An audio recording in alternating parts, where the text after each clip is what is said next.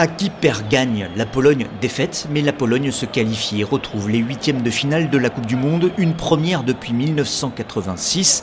Ça valait bien de larges sourires et des accolades à la fin de la rencontre, même si le plus dur commence pour les joueurs de l'Aigle Blanc, le surnom de l'équipe, le milieu de terrain Piotr Zielinski. Nous avons eu des problèmes pour nous créer des occasions. Ça ne pardonnera pas contre la France. Nous avons quatre jours pour euh, régler tout ça, pour trouver une solution et jouer beaucoup mieux que contre l'Argentine. 26e nation mondiale, la Pologne ne partira pas avec la faveur des pronostics, pas même ceux de ses propres supporters échaudés par son style de jeu peu spectaculaire. Nous ne pouvons pas jouer au football et on voit la différence avec des équipes comme l'Argentine ou la France. Nous ne faisons que défendre. Je suis très inquiet pour le match contre la France, vraiment très inquiet. Je suis très déçu par le style de notre équipe. Il va falloir faire beaucoup mieux, mais bon, ce sera un match ouvert, tout peut arriver.